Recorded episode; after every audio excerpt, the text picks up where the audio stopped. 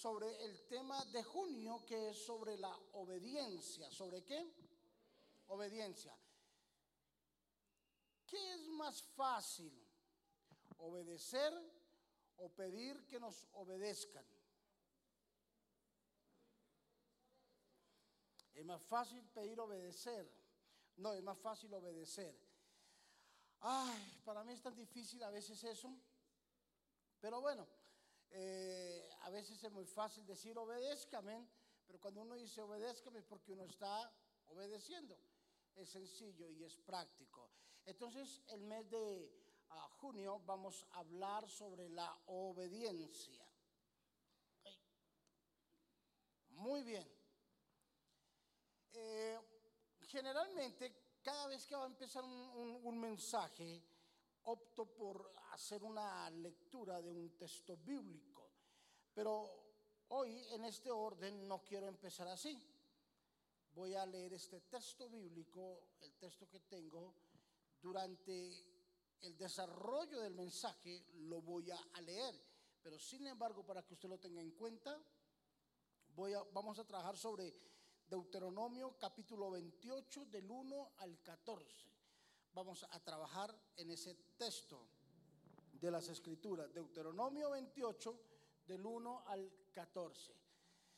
Muy bien, es interesante que miremos algo. Todos en algún momento de la vida manejamos intereses. Bien sea, los manejamos en el pasado los manejamos actualmente o más adelante vamos a manejar unos intereses por todo lo que hacemos. ¿Quién no maneja un interés? Por Dios, todos, llámese como se llame, tenga la profesión que tenga, haga lo que haga, tiene un interés. Y ese interés debe de ser respetable. Ahora, mi, mi pregunta es, ¿es malo tener un interés por lo que hacemos? No. No es malo que tengamos interés, porque los intereses van a ser el trofeo de un esfuerzo o de un trabajo el cual yo desarrollo. Me explico, mire, si Jesús no, perdón, si Dios desde el principio manejó un interés, ¿quiénes somos nosotros para no manejar un interés? Cuando Dios hizo al mundo la creación, Dios a cada cosa que hizo en su día, dice la Biblia, e hizo la luz, e hizo, separó eh, las aguas de la tierra, todo lo que él hizo fueron manifestaciones de un interés. Porque cada vez que Dios acababa de hacer algo, la Biblia dice, y dijo Dios, es bueno, en gran manera, es bueno. Y vio Dios que era bueno.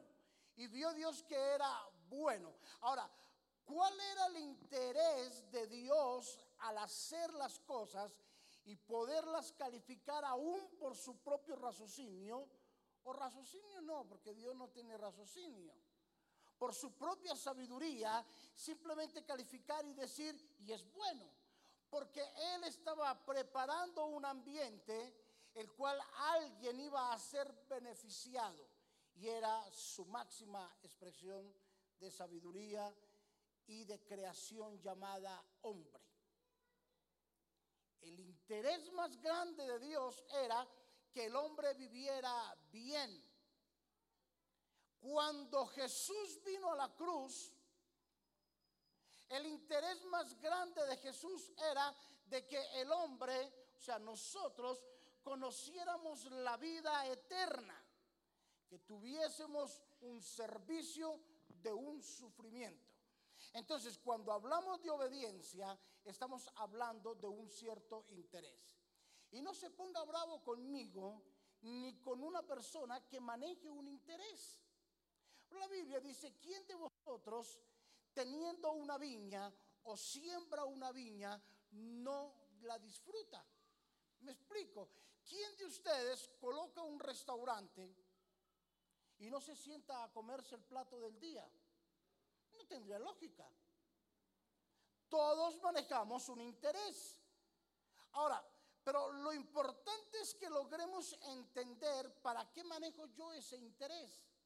Si yo me preparo como médico, es porque quiero ganar como médico. Si yo me preparo como abogado, es porque quiero ganar como abogado. Si yo estudio una ingeniería, es porque quiero ganar como un ingeniero. Pero ¿por qué el término de el tener un interés no es manejable en una iglesia? ¿Sabe por qué? Porque el interés está condicionado bajo una religiosidad y un fanatismo. Me explico. Permítame, me bajo para, para poderle explicar a usted este tema que, a mí me apasiona hablar de ese tema. Es interesante porque todo el mundo cree y quiere que los santos no tengan ningún interés. Pero porque se cobra en la iglesia cuando se hace algo. ¿Será que se está manejando un interés? Claro, el interés se maneja a diario. Alguien dijo por ahí, lo bueno toma tiempo. Y, lo que, y, las cosas finas cuestan. El que usted quiera estar bien toma un tiempo, toma una apreciación y toma un gran esfuerzo. Si usted quiere vestirse bien, tiene que esforzarse y comprar cosas buenas. Quiere estar en un buen nivel de vida, tiene que hacer una buena inversión en su vida. Usted quiere ser una persona profesional, debe de pagar un precio haciendo una carrera, porque hay un interés. Entonces, que un hermano prospere dentro de la iglesia no es malo. Es espectacular.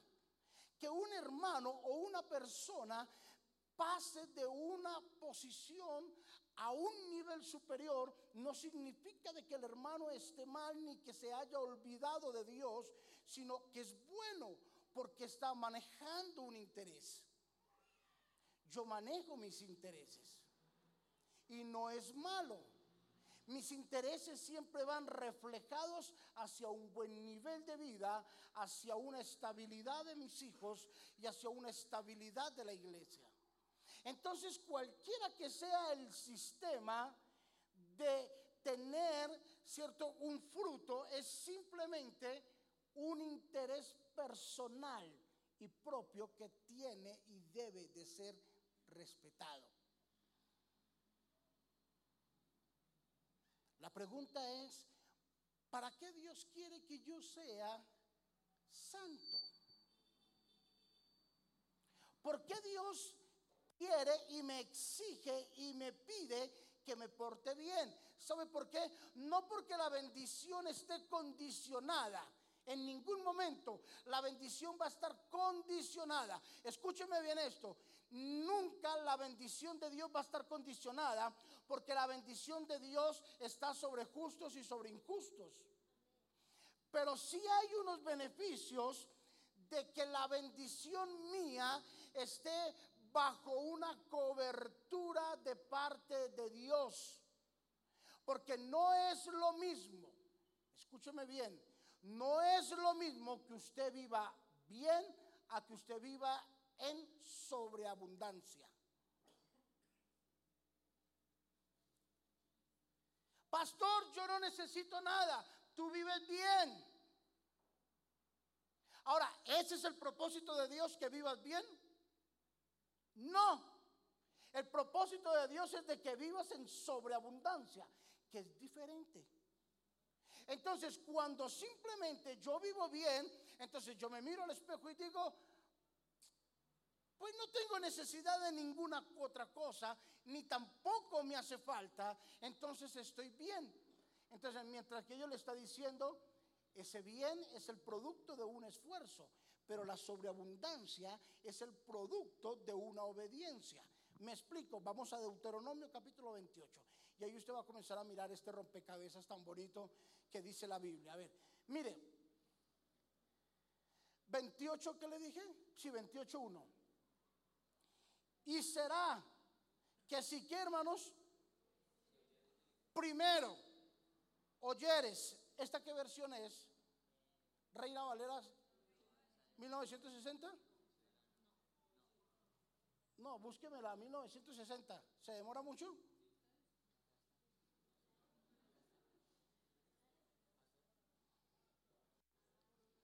Bien, gracias, mío.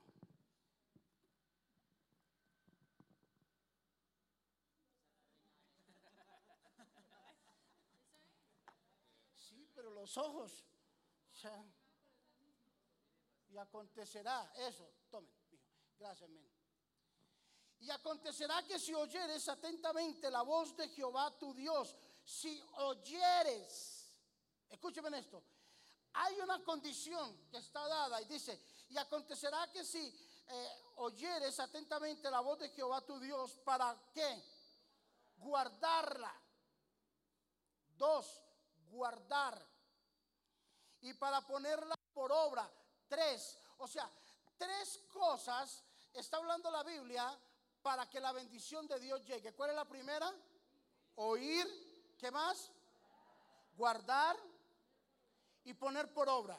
Ahora, mire el resultado de oír, guardar y hacer. Dice, también Jehová tu Dios te exaltará sobre toda la nación. No, no, espere, esto no. Para guardar y poner por obra sus mandamientos que yo te prescribo hoy, también Jehová tu Dios te exaltará sobre las naciones de la tierra y vendrá sobre ti todas estas bendiciones y te alcanzarán. Eh, espere y lo verá lo que usted va a descubrir aquí. Entonces, ¿qué dice la Biblia? Se lo voy a ejemplarizar para que usted lo entienda. Entonces, yo me presento ante Dios y le digo, Dios, yo quiero que tú me bendigas.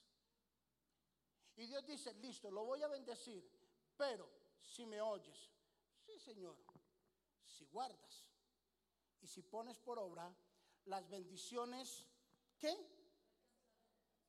Te alcanzarán. Ese pedazo no lo entendí, Señor. Te alcanzarán.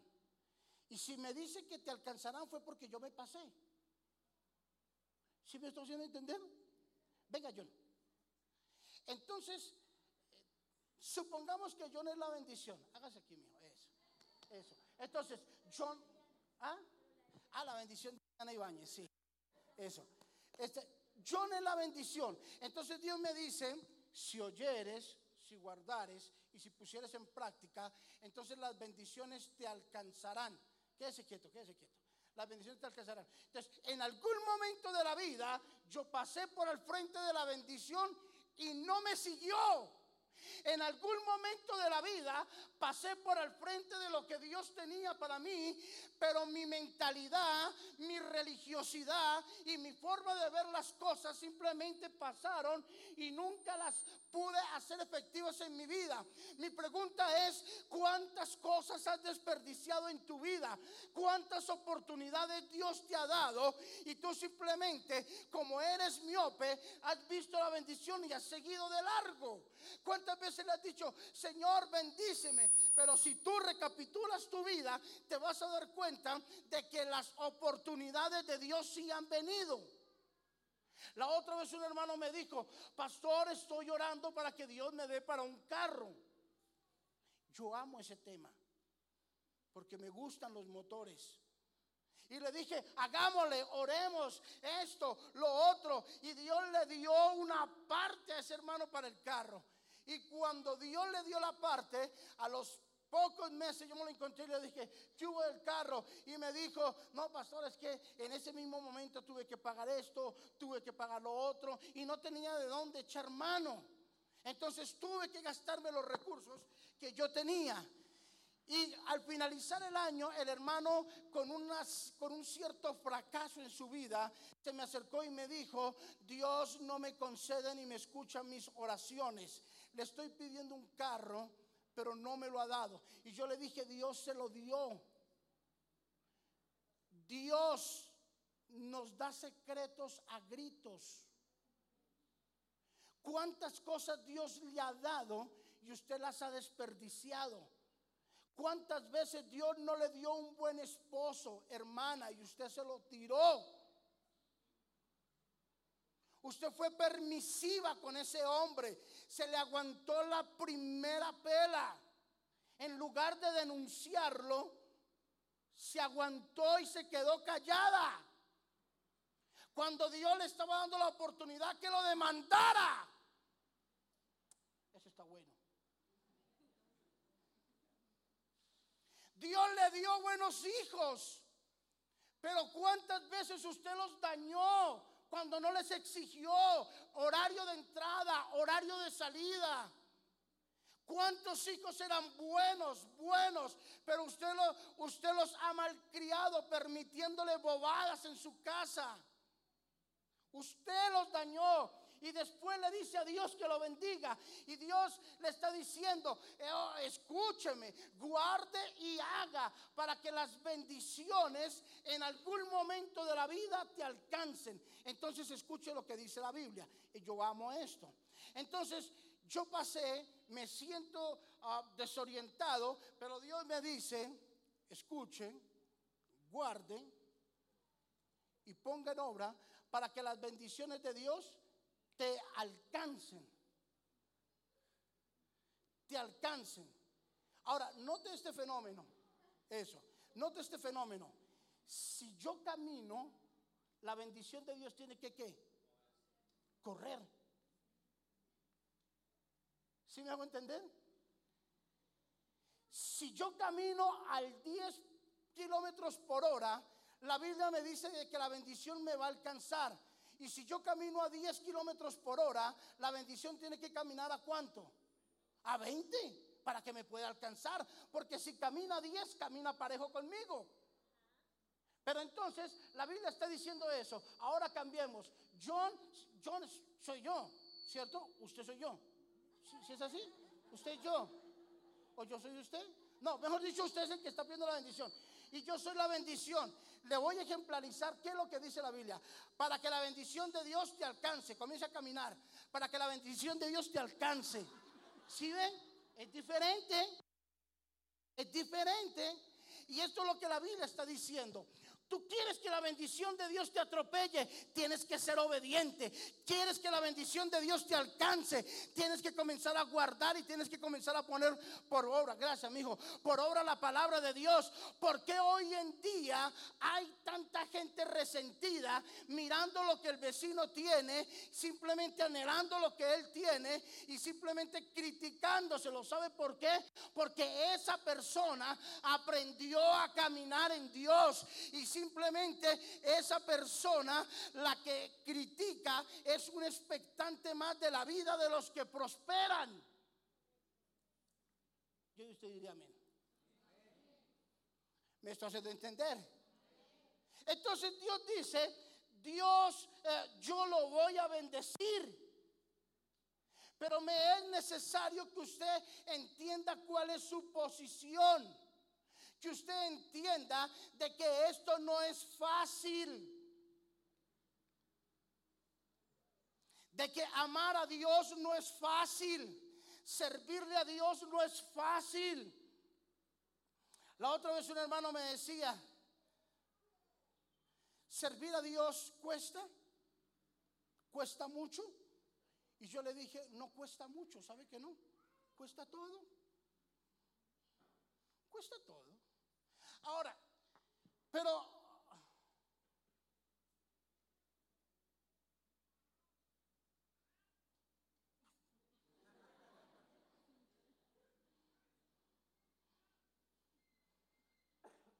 Deuteronomio 28, Es que John lo dañó ahora cuando. Sí, John, sí. Ese es el, es el capítulo 28. ¿Está, está, nervioso? No. 28, eso. Es que, ah, sí, bueno, es cierto que sí. Bueno, dice, y vendrá sobre ti todas estas bendiciones y te alcanzarán cuando oyeres la voz de Jehová tu Dios. Sigamos. Ahora, mira lo que dice. A mí me quebranta eso. Bendito serás tú en la ciudad y bendito tú en el campo yo lo entrego mejor allá porque no quiero pagar celulares ahora. Gracias, mi hijo, muy amable. Dice, y bendito el fruto de tu bien. Versículo 3. Regáleme el 3, mi hijo, por favor. Bendito serás tú en la ciudad y bendito tú en el campo. ¿Qué significa eso? Está, diciendo, la bendición de Dios correrá a ustedes de una forma tan tremenda que no tendrán que mirar en otros países para ser bendecidos. No tendrá que irse de su tierra para que Dios los bendiga. Sino que dice, te bendeciré en la ciudad donde tú estás. Te bendeciré en el donde estás, donde no tendrás que hacer muchas cosas, sino las cosas vendrán a ti, donde las cosas se comenzarán a dar aún de una forma milagrosa. Bendito serás tú en la ciudad, bendito serás tú en el campo. En otras palabras, Dios no está condicionando, Camilo, el lugar para la bendición. Dios no está condicionando la, la, la condición para la posición, sino que Dios anula la condición y dice, te bendeciré porque tienes una posición. Te bendeciré en medio de la necesidad más grande. La gente te valorará en medio de las condiciones más difíciles. En otras palabras, no importa que seas de Ciudad Bolívar, no importa que tengas una necesidad. La Biblia dice, te bendeciré porque a mí no me bendice el sector, me bendice Dios. Te bendeciré en la ciudad y te bendeciré en el campo, te bendeciré en donde tú estés. Sabes, yo tengo mi forma de ganarme la vida también. Yo soy constructor. Lo que yo haga es una bendición. Dios me bendice, Dios me multiplica. Pastor, es que usted vive en la iglesia. No, yo la iglesia la administro. Pero yo tengo mi trabajo donde Dios me dice, serás bendito en la ciudad. Y donde tú hagas lo que tú ejecutes, yo te voy a bendecir. A mí no me interesa, a mí no me interesa el lugar, me interesa la posición de Dios dentro del lugar donde yo estoy. Verso 4. Bendito el fruto de tu vientre, sea bendito tus hijos. Pero la forma para que Dios nos bendiga, recuerde que son tres cosas. ¿Cuáles son? Oír, guardar y poner por obra. Entonces Dios me dice, tú como padre eres el epicentro de la bendición de tus hijos.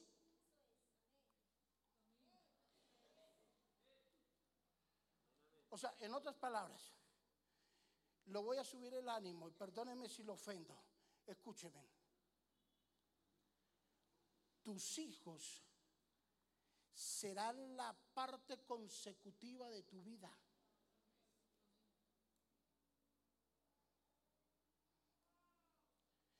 Tus hijos serán la prolongación, oiga, de la existencia. Eso fue inspiración mía, no es de ninguna canción. Tus hijos serán la prolongación de tu existencia. Y ahora hijos, escúcheme, ustedes viven bien es porque sus padres en algún momento de la vida lo han hecho por ustedes. En algún momento han sembrado por ustedes. ¿Me estoy haciendo entender? Entonces esto es un complemento, tome y deme, tome y deme. Entonces la Biblia me dice, yo voy a bendecir el, bien, el fruto de tu vientre, voy a bendecir tus hijos, pero yo necesito que tú les enseñes a esos hijos a ser bendecidos. A que nos enseñen a unos holgazanes. Que no está dentro del propósito de Dios de escuchar de guardar y de poner en práctica. ¿Qué será lo que se le sale a Dios de las manos? Nada. Dice, y bendeciré el fruto de tu vientre y el fruto de tu bestia. O sea, de lo que usted hace. Si usted vive en el campo, el fruto de tus animales, la vaca, el toro, el buey, las ovejas, los marranos, los pollos, todo Dios lo bendice. ¿Sabe que yo he intentado hacer de todo en esta vida? Porque a veces me ven aquí al frente, ay, el pastor, y lo ven en el carro, ay, el carro del pastor, ay, la vida del pastor. Yo he criado marranos, si no sabían, y aquí hay hermanos que saben, he criado marranos. y no me da pena decirlo. Como dijo Maduro, he cultivado pollos también. Choburro He criado gallinas, pollos. Me he tenido que ir y colocarme las botas y meterme a un lugar allá donde se cuidan al galpón y recoger huevos y salir untado de gallinas hasta donde no más por recoger huevos, guardarlos en una cubeta y vender cubeta por cubeta. Yo sé lo que es eso y sé lo que es decirle a Dios, Señor, multiplícame, permite que no caiga ninguna peste sobre estos animales y que me produzcan para yo poder cumplir con mis deberes y mis obligaciones. Yo sé ah, en primer plano lo que es eso y sé lo que es Dios bendecirnos la cría de tus vacas, la cría de tus rebaños y de tus ovejas. Verso 5. Bendito tu canastilla y tus sobras. Oiga, ah, qué cosa, oiga. Bendita tu canastilla y tus sobras. El anhelo más grande de que usted experimente la bendición de Dios que sea obediente y que, y que usted pueda experimentar el gozo de vivir en el Señor, de que usted viva de las mieles de la bendición, de que usted deje de ser cabeza y no, eh, de que usted deje de ser cola y no cabeza, de que deje de ser el pobrecito de la familia, que deje de ser el reír de la gente, el que no tiene y que pase a ser el que tiene, de tal forma, aún que tenga para darle. Yo me puedo dar la bendición, el lujo de darle a alguien de lo mío y no porque sea malo, sino porque ya no lo quiero. Usted no entendió eso, ¿cierto? Es el punto que Dios quiere que usted aprenda que llegará el día en que usted será bendecido de tal forma, de tal forma que usted tendrá, escúcheme, para pagar lo que debe, para bendecir a otro, para vivir bien y para ahorrar. Ese es el nivel de vida que Dios quiere para ti.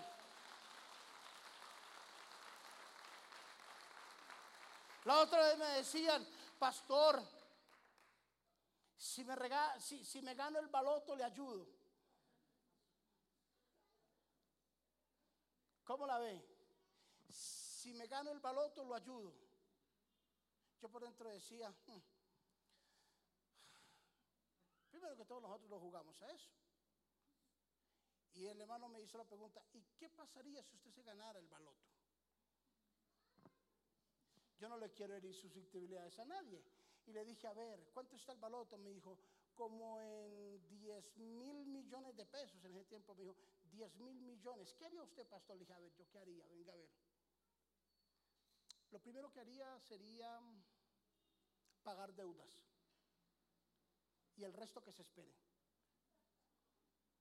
¿Cómo así, pastor?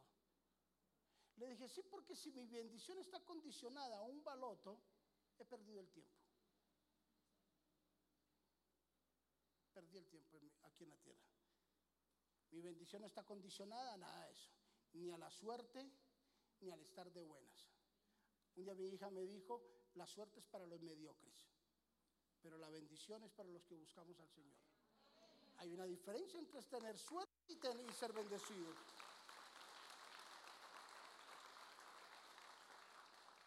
Sigamos verso 6. Bendita serás en tu entrar y, bendito en tu salir. Mire hermano, nadie le podrá hacer daño. Nadie. Nadie le podrá hacer daño. Porque Dios a veces, o a veces no, Dios nos cuida de lo que nosotros no nos podemos cuidar ni nos sabemos librar. Yo entendí esto recién comenzando en el Señor, porque era un loco más de los que están en la calle. Era una persona más que los, que de los que la sociedad decían no sirve para nada.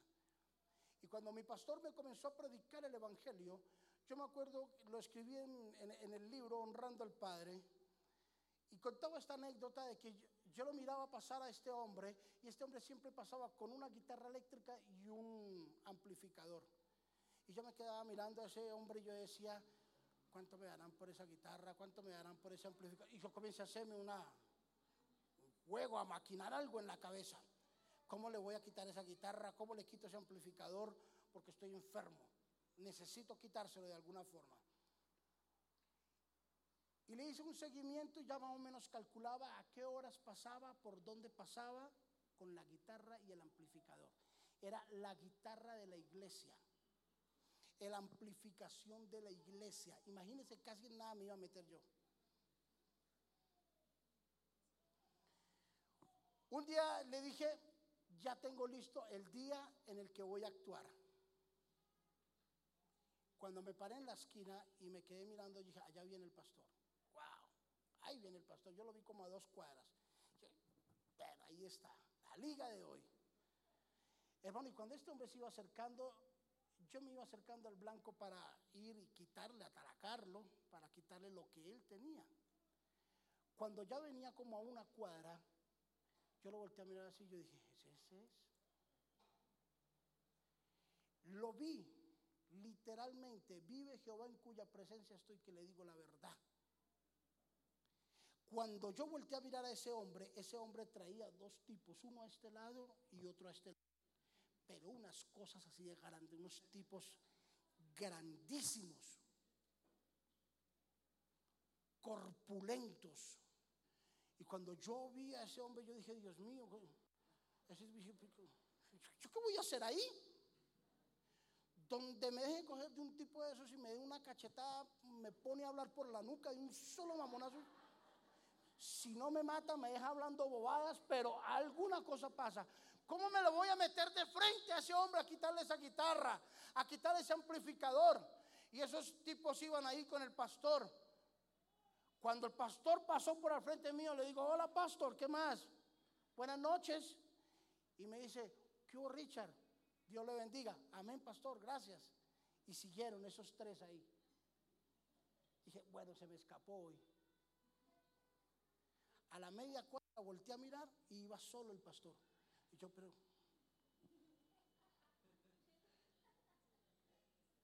¿Sabe qué pasó? Simplemente ese día entendí lo que dice la Biblia. El que teme a Jehová, ángeles le serán activados a su alrededor. Ángeles serán activados a su alrededor ángeles lo cuidarán. Y algo que yo entiendo es que aunque salga de mi casa y tenga enemigos, que aunque yo no lo sepa, Dios activa ángeles, Dios nos cuida. ¿Cuántas veces Dios no ha colocado ángeles y nosotros no nos hemos dado cuenta para que nos defiendan de nuestros enemigos? Porque la Biblia dice, el resultado de la obediencia es la bendición y el resultado de la bendición es la protección de Dios. Caminemos por donde caminemos. Hagamos de repente lo que Dios nos manda hacer y a veces lo que Dios no nos manda hacer. Pero siempre vamos a tener la protección de Dios. Verso 7. Pondrá Jehová a tus enemigos que se levantaren contra ti. Derrota batida delante de ti. Por un camino saldrán a ti y por siete caminos huirán de ti. Verso 8. Enviará Jehová contigo la bendición en tus graneros. Escúcheme esto. La provisión en tu casa nunca faltará. En tu casa nunca faltará la provisión. Tus graneros rebosarán de mosto. Tus graneros rebosarán de pastas y de enlatados. La Biblia dice, no he visto justo desamparado ni su descendencia que mendigue pan. Podemos pasar por crisis, sí. Podemos pasar por una necesidad, claro, porque no estamos exceptos de nada. Pero de algo que sí estoy seguro es de que Dios no nos va a dejar ir a la cama aún sin una huepanela y con un pan. Porque Dios es bueno y su misericordia es inagotable. De repente no tenemos todo lo que queremos, pero tampoco hay necesidad. Porque a veces somos completamente expertos, escúcheme en esto, expertos, profesionales en criticar lo que Dios nos da y lo que Dios hace. Le voy a contar una anécdota de esto. A veces pasamos por momentos difíciles en la vida, pero ¿sabe por qué? Porque Dios quiere enseñarnos algo.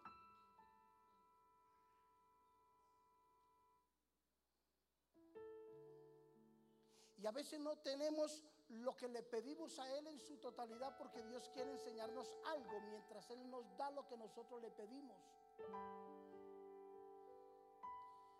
Le dije al Señor, Señor, yo quiero un buen carro cuando estaba empezando.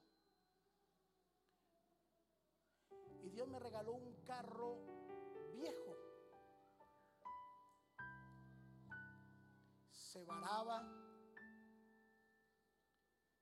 A lo último, yo llegué incluso hasta, ¿por qué no decirlo? Maldecir lo que Dios me había dado. Porque era un carro viejo. Me dejaba botado, me dejaba tirado, pasaba aceite, botaba humo. Yo les he contado a usted que yo le decía el carro de la unción. Por donde pasaba dejaba el reguero de aceite, donde paraba dejaba el reguero de aceite. Y la gente me decía, aquí estuvo el pastor.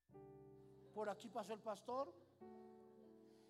A lo último, escúcheme, fue tanto que cargaba un overall. Porque ya estaba preparado para la varada. Y cuando este bendito carro no me prendía, yo me bajaba del carro y decía, ah, ¿A dónde le tengo que hacer ahora? Y me bajaba con un martillo a pegarle por todo lado a ver.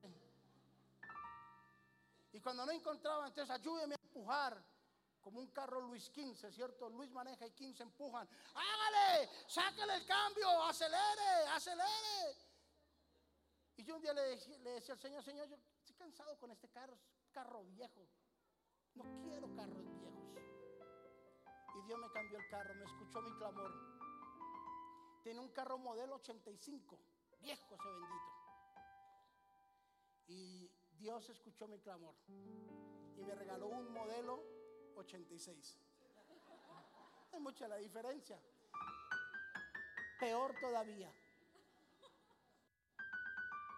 ¿Qué cosa? Señor, yo no, yo no quiero este carro viejo. Y Dios me cambió el carro. Me cambió de 86, 86, 86 a modelo 92. Y váreme, y váreme con esos carros viejos. Hasta que un día le dije, Señor, yo no voy a pelear más con usted. ¿Qué me quieres enseñar con estos carros? Dime, ¿qué quieres? ¿Qué es lo que me quieres enseñar? Y Dios me dijo, qué bueno que ahora sí entendiste por qué te he dado carros viejos. A veces usted pasa por necesidades y usted no sabe por qué pasa por una necesidad. ¿Por qué no le pregunta a Dios por qué le permite pasar por esa necesidad? Y yo le dije, Señor, ¿por qué me permites solamente tener carros viejos? Y Dios me dijo, porque yo te voy a bendecir a través de los carros. ¿Cómo así, Señor? ¿Me vas a regalar muchos? Bueno, no tantos, pero te voy a bendecir. Señor, ¿me darás un concesionario? Bueno, no tanto concesionario, pero sí le voy a darle para que se gane algunos pesos con los carros. Ay, Señor, tú me quieres comerciante. Bueno, no lo quiero comerciante, pero sí lo quiero bendecir para que gane algún dinero con los carros. Hermanos, en ese camino con los carros viejos, aprendí a conocer un carro también tan bien, tan perfectamente, que después de que yo descubrí el propósito de Dios y comencé a hacer negocios con carros, yo era sino solo sentarme dentro de un carro y decirle al Señor, préndalo. Fallando las válvulas, le está sonando esto, le está sonando, ya estaba profesional. Le decía, vamos a darle una vuelta al carro. Y el Señor me decía, llévelo usted y ensayo. No, llévelo usted. Y le daba la vuelta y le decía, suena esta cruceta, suena tanto, miren las mordazas, cauchos de yo no sé qué, las tijeras. ¿Y usted por qué sabe? Yo le decía, es que, bueno, conozco un poquito de carros. Ya no tenía que bajarme a saber si una llanta estaba buena o estaba mala. Simplemente le decía, camine aquí para allá la persona que me iba a vender el carro y miraba mi rodilla.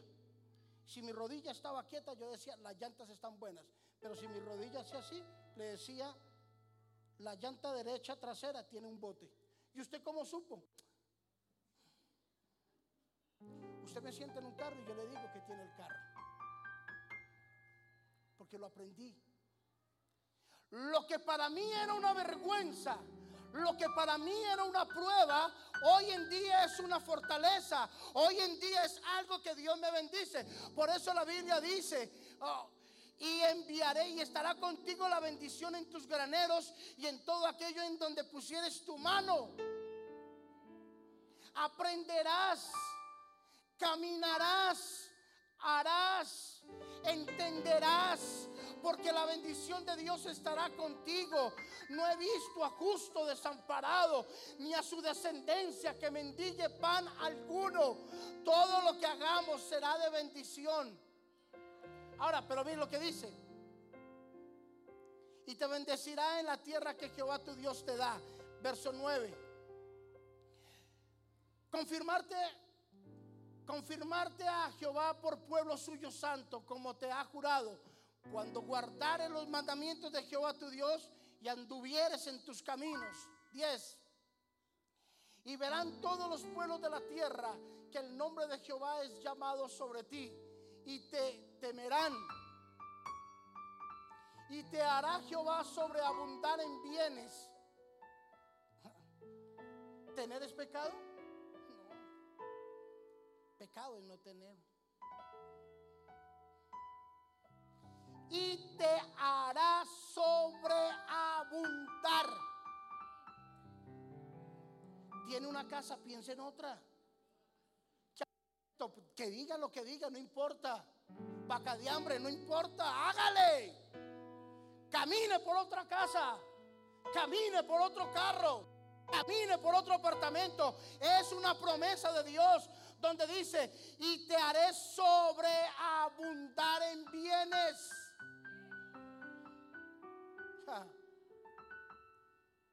En el fruto de tu vientre, vamos más muchachos, todos los que vengan, aleluya. Gloria a Dios. Es más fácil comprar por docena de zapatos, docena de pantalones. Aleluya. Eso está bien. Cuando vaya al parque negocie la entrada al por mayor. Mundo Aventura al por mayor. Y en el fruto de tu bestia y en el fruto de tu tierra, en el país que juró Jehová a tus padres que te había de dar. Esta mañana venía conduciendo en mi carro y yo sentía que Dios me decía, tú eres David. Y Andrés es Salomón. Mi esposa venía descansando ahí, posadita yo venía manejando, el Señor me decía, tú eres David y Andrés es Salomón. Tú eres David y Andrés es Salomón. Y me puse ahí a caminar, ahí a, a pensar, ¿qué hacía David? Y lo primero que se me vino a la cabeza fue el pecado de David. Y Dios me dice, no, no, no, no, no es eso.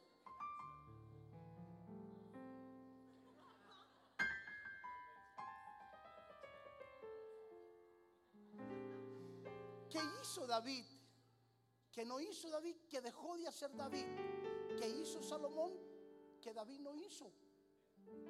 Wow. Que le diste a David que no le diste a Salomón y que le diste a Salomón que no le diste a David. Y a lo último dije, Señor, definitivamente, eso es como Club Colombia. Lo bueno lleva a ti. Esto toma tiempo, men. Esto no es de la noche a la mañana, pero sigamos. Abrirte a Jehová su buen depósito, el cielo, para dar lluvia a tu, tierra en su tiempo y para bendecir toda obra de tus manos y prestarás a muchas gentes y tú no tomarás prestado a nadie. Verso 13. Y te pondrás sobre, y te pondrá Jehová por cabeza y no por cola. Y estarás encima solamente y no estarás debajo cuando obedecieres, cuando obedecieres, cuando obedecieres, o sea, reclame si obedece. Si usted no obedece, ni se vista que no va a ir a la fiesta. Así de sencillo. Brilla, llegó Brilla. No me bendice, pero ahí está Brilla. ¿Por qué no se inscribe? el Señor se olvidó de mí. Ahí está brilla, ahí está brilla, inscríbase. Dios le va a hablar, Dios le va a bendecir. Es que usted está interesado es en que yo pague. A mí no me interesa su plata, me interesa su vida que cambie. De hecho, no me alcanza para mucho.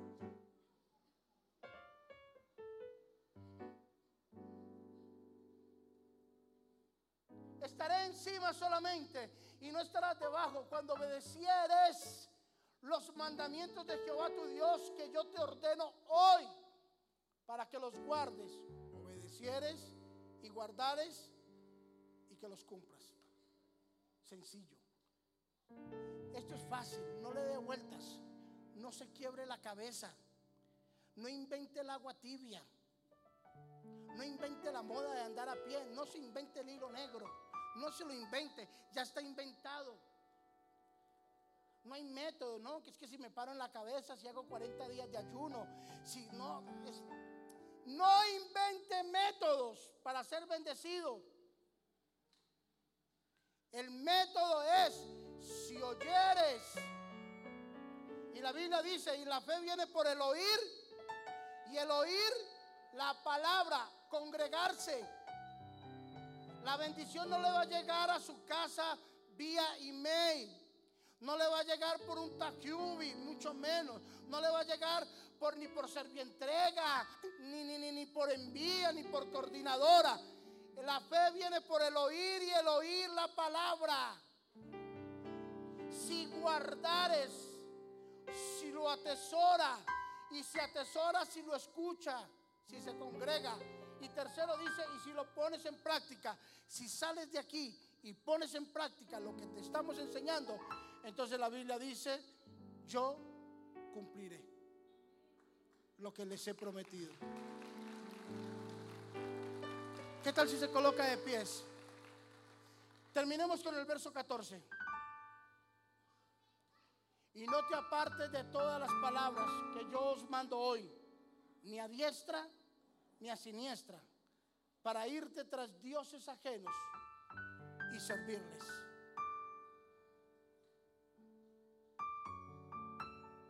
Ese es Dios.